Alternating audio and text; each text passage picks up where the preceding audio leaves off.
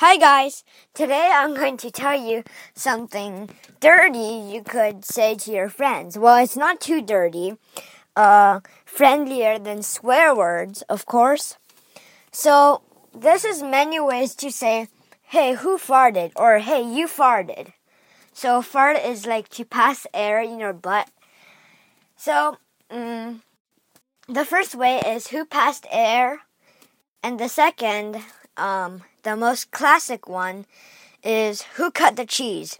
So I think uh, people think uh, that cutting cheese is stinky, but I don't think so.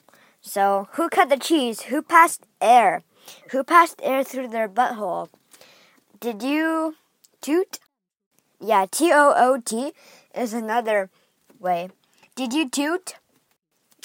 Did you or did you Mm, yeah, did you toot? Or hey, did you breathe? Did you breathe through your butthole? did you?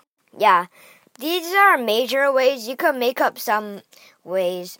Well, half the things I said was made up, like pass air and stuff. So basically, you could think of ways to say, like, pass air, butthole, um stinky or stuff like that.